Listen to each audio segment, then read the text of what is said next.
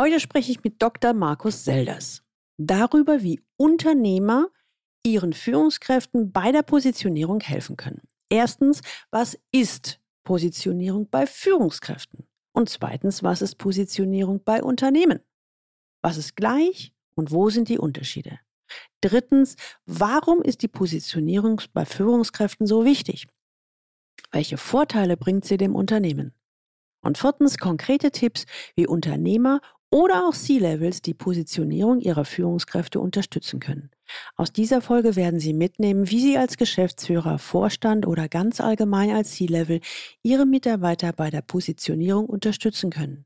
Und wenn Sie Unternehmer sind, worauf Sie bei der Unternehmenspositionierung achten sollten. Willkommen zu meinem Podcast Leben an der Spitze für erfolgreiche Geschäftsführer und die, die es werden wollen. Ich bin Gudrun Happig und finde für Ihre individuellen Herausforderungen an der Führungsspitze Lösungen, die ganz allein für Sie gemacht sind und wirken.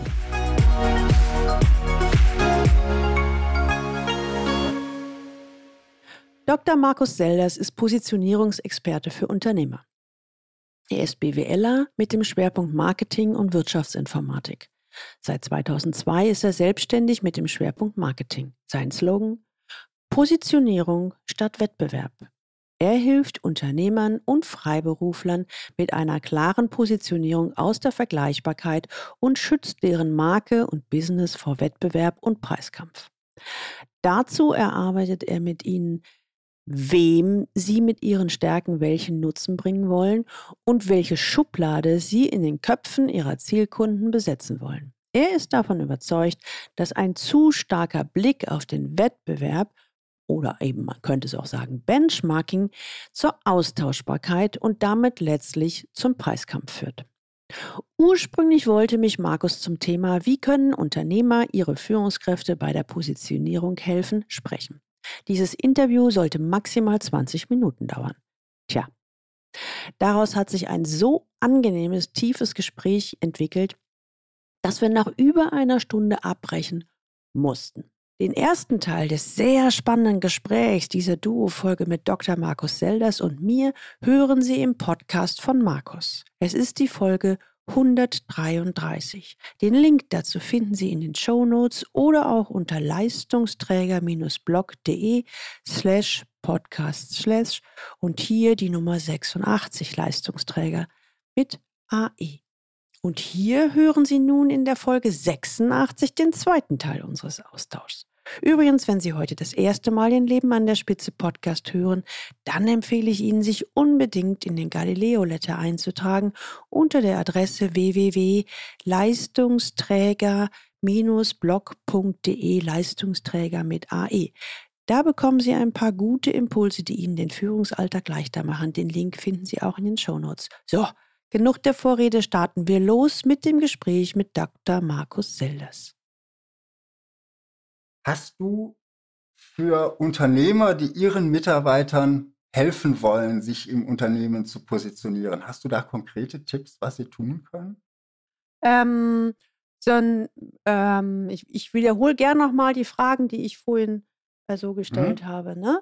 Also ähm, Thema Nummer eins ist so ein Einstellungsthema. Ich als Unternehmer muss nicht wissen, was für meinen Mitarbeiter das Beste ist.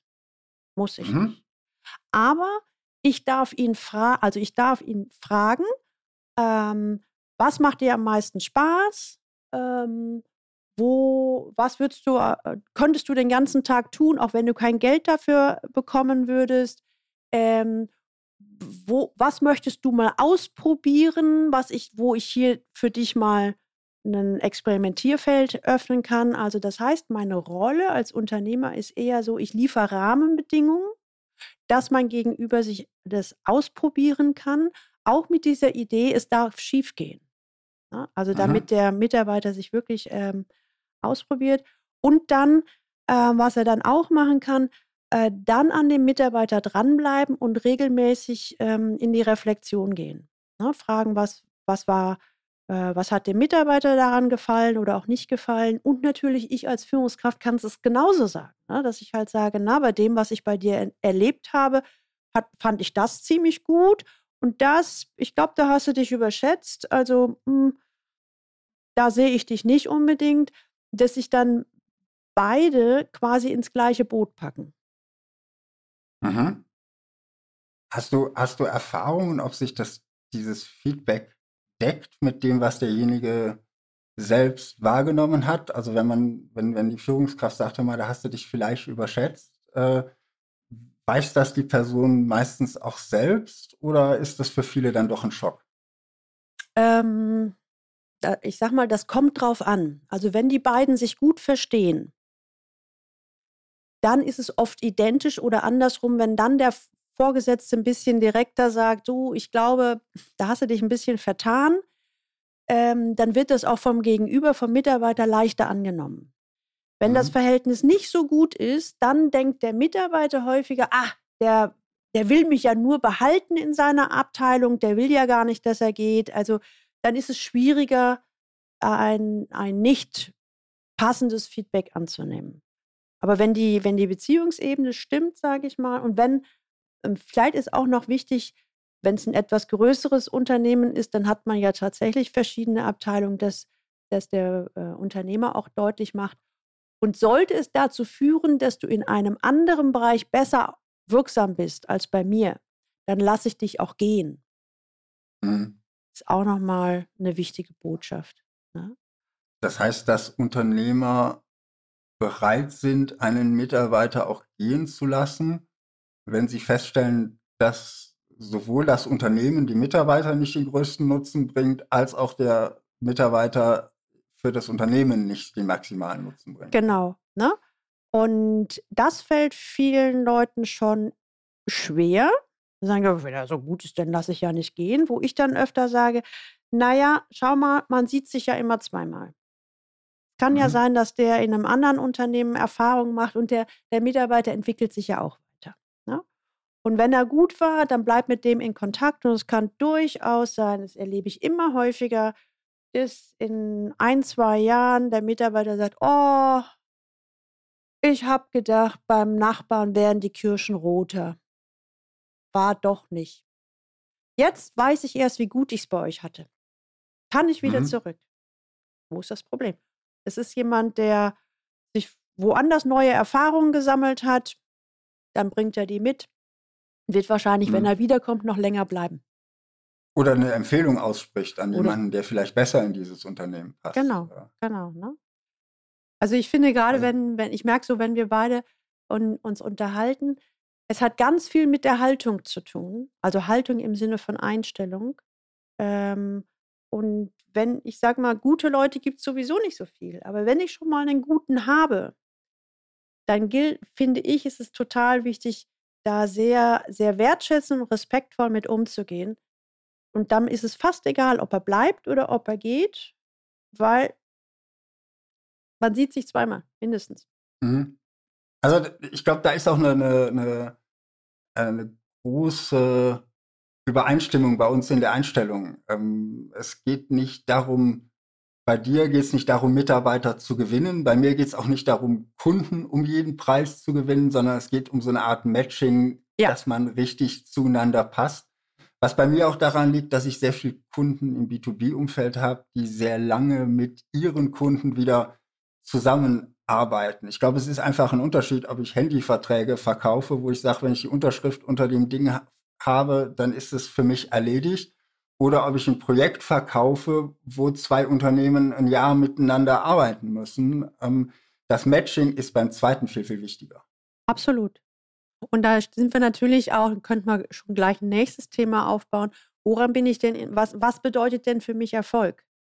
Ist es jetzt in diesem Jahr der gute Umsatz oder der Gewinn oder ist es, äh, schaffe ich diesen, das nachhaltig? Also mhm. äh, äh, aufzubauen. Da hatte ich gestern noch ein Gespräch, auch mit jemandem, ging es auch um Erfolg. Erfol woran machen Führungskräfte Erfolg äh, fest? Und dann sagte ich, naja, bei Familienunternehmen oder ich denke mal auch bei Unternehmen, die du hast, kann man es daran messen, weil ganz häufig die Einstellung ist, äh, nach mir in der nächsten Generation soll es das Unternehmen auch noch geben. Und wenn ich diese mhm. Einstellung mhm. habe, baue ich komplett ein anderes Unternehmen auf, als wenn ich die Idee habe, jetzt möchte ich aber das max maximalen Umsatz haben, ähm, alle Fördermittel irgendwo abgreifen und dann maximal verkaufen. Hm, diese, dieses Start-up, was zum Exit geführt wird. Genau, genau. Ne? Mhm. Und da habe ich, ne, ist, ich weiß nicht, ich arbeite mit solchen Firmen nicht zusammen, aber ich vermute einfach mal, da hast du dann schneller die Mentalität wie beim Handyverkäufer. Und ich mhm. vermute auch, dass du eine weitaus höhere Fluktuation hast. Kann ich wenig zu sagen, weil die meisten meiner Kunden in dieser Kategorie ja. auch nicht äh, drin sind, weil Positionierung im Markt so wie ich es sehe, ist halt auch ein Marathon und kein äh, Sprint. Ja. Die, der neueste Trick, wie ich mit Facebook-Anzeigen möglichst schnell Umsatz mache, sondern es geht eben darum, irgendwo eine Position in den Köpfen zu besetzen. Und genau. äh, wenn wir alle großen Marken, die wir uns anschauen, ich nehme immer große Marken als, als Beispiele, weil die jeder kennt, aber das kann man auch auf seine Nische, auf die, die Hidden Champions äh, runterbrechen. Die haben halt auch eine gewisse Zeit gebraucht, um dahin das ist Absolut. nicht von heute auf morgen passiert. Ja. Und ehrlich gesagt, manchmal finde ich das auch ziemlich gut. Ne? Weil dann, was sich so langsam aufbaut, geht auch nicht von heute auf morgen kaputt. Mhm. Also, das, äh, das sehe ich auch so. Das hat, das hat mir sowas, du hast ja auch viel mit, äh, äh viel mit Biologie in, äh, äh in in deiner Vita und in, in deinem, deinen Prinzipien drin, was ja. so organisch wächst, ist einfach äh, auch stabiler dann. Genau, und vielleicht ein Beispiel, wir sind wieder zwar weg von Positionierung, aber von Nachhaltigkeit. Ich hatte gestern noch ein, ein Klientengespräch, da ging es um Wachstum. Ne? Und die, die, ähm, die Aussage war, naja, aber man muss ja als Unternehmen immer wachsen. Ja, Glaube ich gerne, aber die Frage ist, was für ein Wachstum? Quantitatives Wachstum oder qualitatives Wachstum? Und, und meine, und ich sage mal, ich glaube, es hat sich so langsam mit diesem, mit dem permanent quantitatives Wachstum hat sich's ausgereizt. Und natürlich, um das zu, zu manifestieren, habe ich dann auch ein Bio-Beispiel gefunden. Gehe ich mal gerade mit dir durch. Bäume kennst du ja auch. Mhm. es gibt 300 Jahre alte Bäume und ich glaube, der älteste Baum ist sogar 1000 Jahre alt. Und die erste Frage an dich, hast du schon mal einen Baum gesehen, der in den Himmel wächst? Also unendlich in den Himmel, nein. Irgendwann genau. wächst der, wird der Stamm dicker. Ja. Das ist der Punkt. Das heißt, wenn so ein kleiner junger Baum ist, dass der, äh, dann wächst der auch quantitativ, solange es viel Wasser, viel Nährstoffe und wenig Konkurrenz gibt. Das siehst du an den mhm. dicken mhm. Jahresringen. Ne? Aber mhm. irgendwann hat, ist viel Konkurrenz da oder es sind auch noch andere, es, man, man hat nicht mehr so viel Wasser, was man, äh, was man so selber nutzen kann. Das heißt, und dann ist die Frage, der Baum oder die Aussage, der Baum wächst weiter, aber er äh, wandelt von oder schaltet um von quantitativem Wachstum auf qualitatives Wachstum. Und das sieht man daran, wenn man dann irgendwann den Baum durchschneidet, die Jahresringe werden immer kleiner, immer schmaler. Und das finde mhm. ich total spannend. Das heißt, natürlich geht es darum, auch in der Natur, wahrscheinlich eben auch in der Wirtschaft, es geht immer um Wachstum. Mhm. Das, das schon. Aber am Anfang ist quantitatives Wachstum okay, aber irgendwann schaltet es um auf qualitatives Wachstum. Und das können wir machen bis in die Unendlichkeit. Mhm. Das heißt, für den, für den Baum, der wird beständiger, er wird widerstandsfähiger gegen Er wird Störung, stabiler, ähm, kann mit Störungen von außen stabiler auch umgehen. Ähm, und es geht dann nicht, und, und wenn man das mal, es kenne einige Unternehmen, leider noch nicht so viele, aber ich kenne einige, die, die haben sich für quantitatives Wachstum, äh, qualitatives Wachstum entschieden. Ne? Die sind vielleicht 400 Mann groß oder vielleicht auch 1000. Da, die haben nicht dauernd Stellenanzeigen in der Zeitung. Es geht auch nicht darum, noch mehr Wachstum, Wachstum, quantitatives Wachstum oder noch mehr Umsatz, sondern bei denen ist eher Ziel, das Ziel, wie schaffe ich es, eine noch bessere Kundenbindung hinzukriegen. Ne? Ich passe mich mhm. noch mal, ich schaue noch mehr, was sind denn die Kundenbedürfnisse? habe ich vielleicht eine, bei den Mitarbeitern, die ich habe, die ich jetzt auch ziemlich gut kenne, die auch ideal jetzt in mein Unternehmen oder in meinen Bus passen, haben sich die vielleicht da noch ein paar Stärken rauskristallisiert, wo wir eben noch mehr ähm, dem Bedürfnisse vom Kunden bedienen können.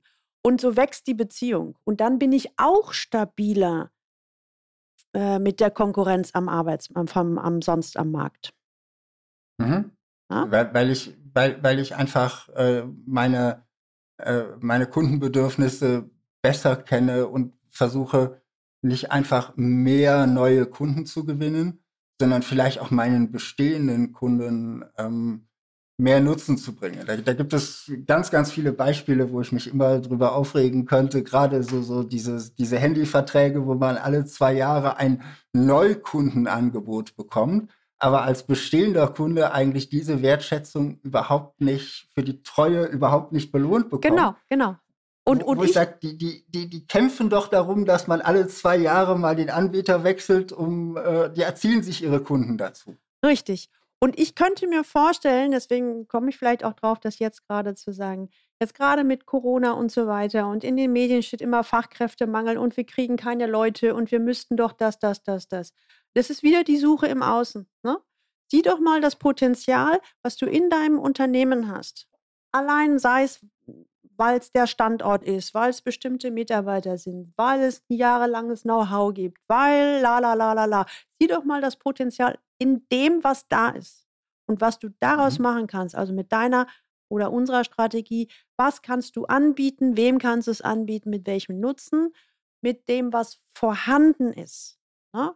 Und mhm. sieh zu, eine gute Kundenbeziehung hinzukriegen. Und weil darauf aus meiner Sicht gerade viel zu wenige Unternehmen darauf achten, weil die alle auf Quantität gehen, glaube ich, dass du genau damit, dann bist du auch individueller dran am Kunden. Ne? Mhm. Und wir haben ja zurzeit am Markt dauernd die, äh, die Strategie, oh, Skalierung und noch größer, höher, schneller, weiter. Gleichzeitig, da, da habe ich natürlich immer mehr Standard, Standardprozesse, mhm. für die ich möglichst viel Geld haben will. Kundenbindung gibt es da ja gar nicht. Gleichzeitig äh, ist es aber so, dass der einzelne Mensch immer individueller wird und immer individueller auch angesprochen werden möchte. Wo ich sage, wie, das passt doch gar nicht zusammen. Wie kann ich denn mhm. die, diesen, diesen Wunsch oder dieses Bedürfnis mit Standard abdecken? Okay, und das, das passt nochmal wieder zu eher zu qualitativem Wachstum. Wenn ich endlich mhm. mal als Kunde ein Unternehmen oder einen Anbieter gefunden habe, der, wo ich mich verstanden fühle, wo ich mich ernst genommen fühle, wo ich mich wertgeschätzt fühle, der sich auch mal eine Stunde außerhalb der Zeit vielleicht hinsetzt und sagt, sag mal du, mir ist unter der Dusche was eingefallen, wir könnten das und das bei dir auch noch machen. Warum mhm. sollte der Kunde gehen? Hat er überhaupt keinen Grund zu. Da ist, da ist ein Vertrauensverhältnis da ja. und dieses Vertrauensverhältnis ist die Basis für Zusammenarbeit und für jegliche Form von Geschäft. Und ich glaube, das gilt auch für, für Mitarbeiter und, und äh, Führungskräfte. Absolut. Wenn das Vertrauen nicht da ist, dann ist die Wechselbereitschaft viel, viel genau. größer und dann passieren auch Dinge, ähm, dass, dass Kunden versuchen, für sich das Maximum rauszuholen, während wenn das Vertrauen da ist, dann sagt der Kunde auch, ja, ich verstehe, dass du Geld für, dein, äh, für deine Leistung brauchst und die bezahle ich auch gerne, weil ich will, dass du morgen noch da bist für mich. Und, äh, genau das, was du gerade sagst. Das bezahle ich gerne, weil ich möchte, dass du morgen für meine Probleme auch noch da bist. Ne? Ja, ich baue mir als wird, Kunde ja auch vergessen. eine Beziehung auf. Ja. Genau. Also wir, die, die, viele, viele denken, dass in so einer ähm, ja, transaktionsbasierten, jeder holt für sich das Maximum heraus. Tatsächlich äh, gibt es aber auch, äh, auch viele Studien dazu, dass Menschen so gar nicht ticken, ja, sondern äh, dass, dass die das Vertrauen erwidern und auch wertschätzen. Aber dafür muss natürlich der Unternehmer seinen Kunden auch vertrauen. Ja, und das, funktio das funktioniert, da kommt das äh, systemisch oder die Natur wieder rein. Das funktioniert als Gesamtsystem. Ne? Mhm. Ähm, und wenn man da mal eine Ausnahme hat, so, so einen Egoisten, Unternehmer, Kunden oder Mitarbeiter, dann werden, und die anderen haben das Vertrauen, dann werden die schon Möglichkeiten finden, dass der nicht mehr lange dazugehört. Ne? Mhm. Ähm, wenn das die grundsätzliche Wettbewerbskultur ist und es gar kein Vertrauen gibt, ja, dann sind die auch nicht lange da. Ne? Aber grundsätzlich ja. möchte natürlich, dass ich glaube, das ist eben auch ein Grundbedürfnis. Ein Mensch möchte sich irgendwo auch beruflich so eine Art Heimat haben. Mhm. Möchte sich wohlfühlen, sich einlassen, möchte Vertrauen haben, möchte wissen, dass, keine Ahnung, wenn ich hier einen ähm, eine, eine geheime Schublade habe im Schreibtisch, dann möchte ich die nicht abschließen müssen. Ne? Mhm. Oder muss nicht zurückfahren, wenn ich es mal vergessen habe, sondern ich kann irgendeinem sagen, du, ähm, pass mal drauf auf. Ne? Das mhm. ist, glaube ich, ein normales Grundbedürfnis. Und in, in vielen meiner Ausbildungen haben wir auch so gesagt, so Vertrauen oder Gerechtigkeit, äh, ist der Mensch eigentlich böse oder ist er gut? Das ist ja so eine Grundfrage. Oder wie kommt der Mensch auf die Welt? Und ja, ich sag mal, ich, ich glaube, es gibt keine allgemeingültige Wahrheit darüber. Aber ich komme immer mehr dahin und es gibt auch immer mehr Leute, die das bestätigen. Der Mensch kommt erstmal mit, mit seinem vollen Potenzial auf, auf die Erde und hat einen hohen, äh, er weiß genau, was richtig ist und was gut ist und weiß auch, was gerecht ist. Das ist alles mhm. schon vorhanden. Ne? Mhm. Und es muss eine Menge schieflaufen in seinem Leben, bis er dahin kommt, extrem misstrauisch zu werden oder anderen oder eher den Wettbewerbsgedanken hat. Also das heißt, von der Basis her ist zumindest der, der, der Ansicht kann ich mich sehr, sehr gut anschließen, ist erstmal alles da. Mhm. Es gibt, es gibt von, fällt mir dazu ein, von Dan Ariely ein paar schöne äh, Untersuchungen dazu, wie sich Menschen in Prüfungssituationen verhalten, wenn sie fuschen können oder wenn sie betrügen können. Okay. Hm? Und er hat vorher, äh, also er hat irgendwie ein Experiment aufgesetzt, wo im Prinzip jedem klar sein musste, dass, dass, äh, dass das Ergebnis nicht kontrolliert wird. Also man konnte selber sagen, wie viele Fragen man richtig hatte.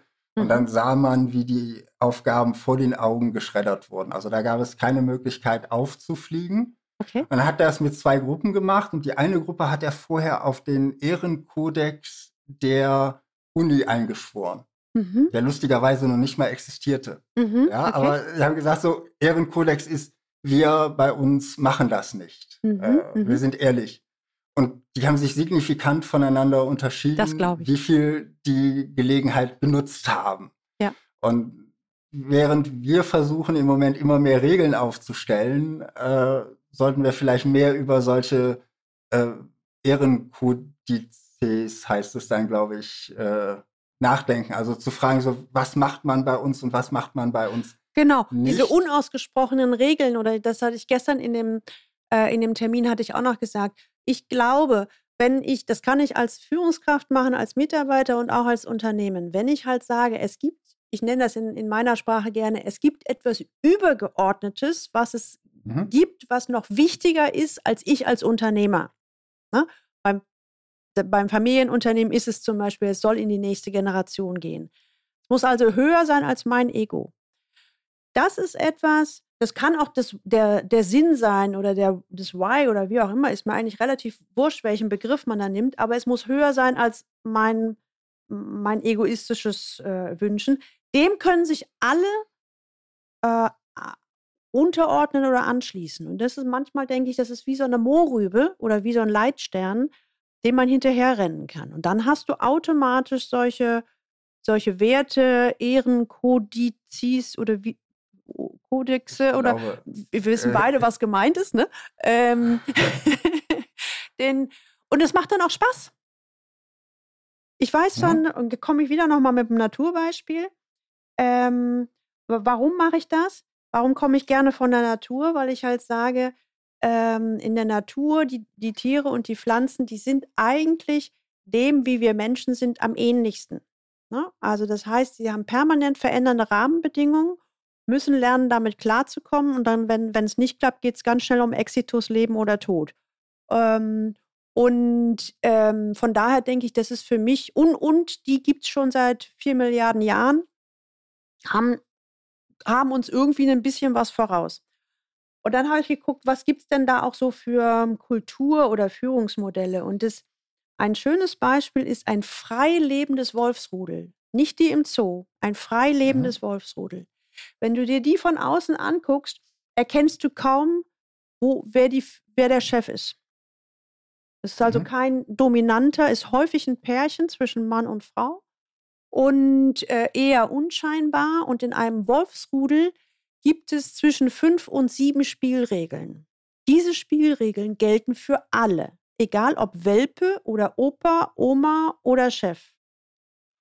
Und da ist es so, wenn sich irgendeiner äh, nicht an die Spielregeln hält, gibt es richtig Ärger. Warum? Weil diese Überlebenswicht oder diese Spielregeln sichern das Überleben des gesamten Wolfsrudels. Ne? Und mhm. wenn einer aus der Rolle fällt, riskiert er ja die Existenz von den anderen. Und da achten alle drauf, dass nicht nur er selbst, sondern dass vor allen Dingen die anderen die Spielregeln einhalten. Und ansonsten gibt es unheimlich viel Freiheit. Ne? Mhm. Ob der eine dann über den Zaun hüpft oder drunter durchläuft, sofern er mit der Beute ankommt, ist es wurscht. Und ähm, ich habe von einem Wolfsforscher gehört, das geht sogar so weit, dass wenn ein, ein Mitglied in dem Wolfsrudel für sich erkennt, dass er nicht mehr für das Rudel von Nutzen ist, dann bietet er freiwillig den Ausstieg an. Von sich aus. Okay. Und mhm. das bedeutet, dieser Ehrenkodex, um es mal so zu ist, dass die Existenz des Rudels hat einen höheren Wert als das eigene Überleben. Mhm. Ne? Wie gesagt, bei freilebenden Wölfen, nicht bei denen im Zoo. Und das heißt, wenn der seinen Ausstieg anbietet, weil er denkt, ich werde jetzt ein Risiko, dann entscheidet das Rudel, ob wir eine Ausnahmeregelung finden und den irgendwie noch dabei lassen oder ob wir den wirklich ziehen lassen. Und was ich mhm. auch nochmal spannend finde. Ziehen lassen heißt für den eins, einsamen Wolf dann wahrscheinlich der Tod. Genau. Geht raus aus dem Rudel, zieht sich zum Sterben zurück. Ne? Mhm. Und was ich, was ich da, also ich war, also ich hatte schon Gänsehaut, als ich das ähm, mhm. gehört habe, weil es geht dann auch darum, wenn einer für sich selbst feststellt, ich gefährde hier den Rest oder ich mache zu viel Fehler oder ich bin auf beiden Augen blind, aber ich bin hier eigentlich der Jäger, ähm, dann, dann, dann werde ich aktiv. Ich werde von den mhm. anderen nicht angesprochen, sondern ich werde aktiv. Und was das auch nochmal für das, für das Teamgefüge bedeutet. Ne? Es ist ein mhm. unheimliches das heißt, Vertrauen, was ich da Das heißt, übertragen auf ein Unternehmen, dass ein Mitarbeiter erkennt, ich bin in diesem Unternehmen an dieser Position nicht nützlich das heißt ja dann für den, für den Mitarbeiter nicht, dass er sich glücklicherweise, dass er sich zum Sterben zurückziehen Nein. muss, sondern er findet dann einen anderen Job irgendwo. Und das heißt aber für den Unternehmer im Markt auch, dass er vielleicht einem Kunden mal sagen muss, hör mal, hm, unsere Kundenbeziehung, Kundenunternehmensbeziehung, ich bin nicht mehr der richtige äh, der richtige Dienstleister für dich oder der richtige Anbieter für dich. Genau. Äh, und sich oh. das zu trauen, ist auch, dafür braucht man viel Selbstbewusstsein. Also. Und das ist aber Größe, sage ich mal. Und wenn mhm. du das als, als Haltung im Unternehmen hast, also nehmen wir mal an, du bist Unternehmer, es ist dein Unternehmen und diese Haltung oder diese Einstellung ist in deinem Unternehmen verbreitet. Wie selbstbewusst kannst du denn auftreten? Weil du ganz genau weißt, ich muss hier nicht dauernd Spione haben, die auf Fehler aufpassen und kontrollieren. Mhm sondern ich weiß, wenn ein Mitarbeiter für sich merkt, ey, es funktioniert nicht, ne? Ich kann mir das alles nicht mehr merken, dann wird er sich melden. Und dann holen wir eine Lösung. Das heißt, ich mhm. habe, ich brauche, ich habe, ich kann viel mehr Zeit für äh, und Ressourcen aufwenden für neue Ideen, für Innovationen, äh, also irgendwie ausbauen am Markt, mich also mit der Zukunft beschäftigen, als mhm. permanent buchhalterisch zu kontrollieren, Spionensysteme einzukaufen, Überwachungskameras, weil ich davon ausgehe, dass die Mitarbeiter mich betrügen. Beides wird wahr, je nachdem, wovon ich überzeugt bin. Mhm. Äh, ich glaube, in dem Moment, wo ich als Unternehmer die Überwachungskamera installiere, signalisiere ich meinen Mitarbeitern mal, äh, ich vertraue dir nicht. Damit signalisiere ich auch, ich wertschätze dich nicht. Und die mentale Hürde zu sagen, äh, oder, oder die, die inneren, die von den inneren Werten her wird die Hürde zu sagen, na, der vertraut mir eh nicht, dann kann ich, äh, kann ich auch mal Büromaterial mitgehen lassen oder was auch immer, äh, die sinkt dadurch. Das denke ich auch. Das denke ich absolut. Ne? Und ich glaube, dass das in Kundenbeziehungen ähnlich ist. Ja. Äh, wenn, wenn ich alles bis in die letzte Klausel vertraglich absichern muss, äh, ähm, dann ist auch da die Versuchung für den, äh, ähm, für den Dienstleister und auch für den Kunden groß, äh, sich zu betrügen oder sich gegenseitig auszunutzen. Während wenn das ein gutes Vertrauensverhältnis ist, das läuft. Richtig. Und ich glaube, da ist auch so ein bisschen, ähm, wie, wie, begegnen sich beide, Kunde und Unternehmen? Ne? Also ich habe gerne so diese Lösung, okay, Probleme gibt es immer. So. Aber dann ist es doch egal, wir sitzen gemeinsam an einem Tisch und eigentlich ist es egal, wer ist der Kunde und wer ist jetzt der Dienstleister. Es geht darum, dass wir eine Lösung finden, wie wir die Kuh vom Eis kriegen.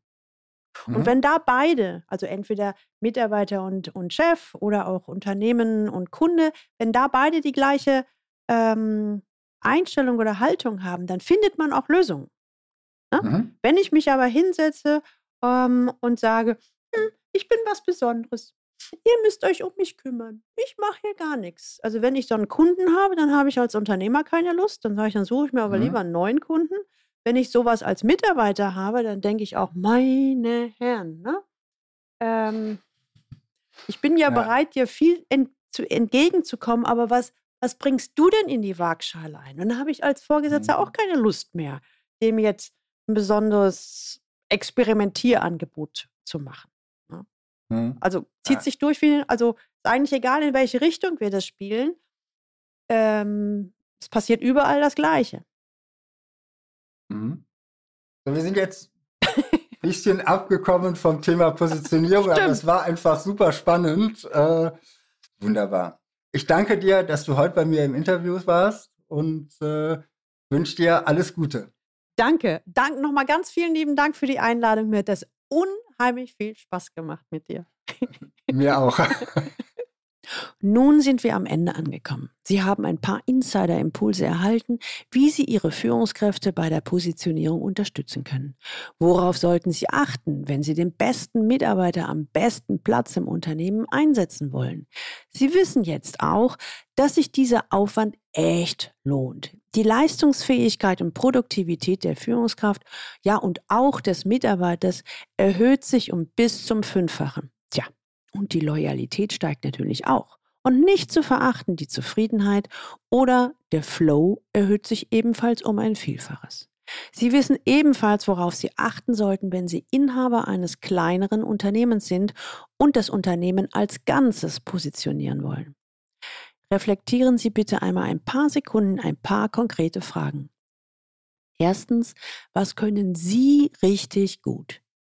Wobei vergessen Sie die Zeit und was würden Sie auch tun, wenn Sie dafür kein Geld bekommen würden? Zweitens, wie lautet Ihr Positionierungssatz? Sprich, was bewirke ich? Oder auch anders, was können Sie wem anbieten? Mit welchem konkreten Nutzen? Also, wer hat was von Ihnen? Ich wünsche Ihnen viel Spaß und Freude beim Ausprobieren. Wenn Sie jemanden kennen, der seine besten Leute im Unternehmen bei der neuen Positionierung unterstützen will oder auch selbst gerne einen besseren Platz im Unternehmen nachdenkt, dann leiten Sie ihm gerne die Folge weiter und denken Sie dran, gleich die Folge von Dr. Markus Selders weiterzuleiten. Den Link finden Sie natürlich auch in den Shownotes. Teilen Sie gerne die Episode auf allen Kanälen, leiten Sie weiter an alle Personen, die für Sie wichtig sind, Kollegen, Mitarbeiter, Freunde. Sie wollen selbst herausfinden, wie Sie den für Sie besten Platz im Unternehmen finden und suchen eine Sparringspartnerin, die Sie sicher ans Ziel bringt. Dann schreiben Sie mir eine Mail an info at galileo-institut.de. Alle Links zu dieser Folge finden Sie auch in den Shownotes und die Shownotes finden Sie unter dem Link Leistungsträger mit ae blog.de slash podcast und hier dann die Folge 86. Klicken Sie schnell auf Abonnieren in Ihrer Podcast-App, damit Sie die nächsten Folgen dieses Leben an der Spitze Podcast, also Ihr C-Level Podcast, nicht verpassen. Und jetzt wünsche ich Ihnen viel Freude beim Leben an der Spitze. Ihre Gudrun Happig.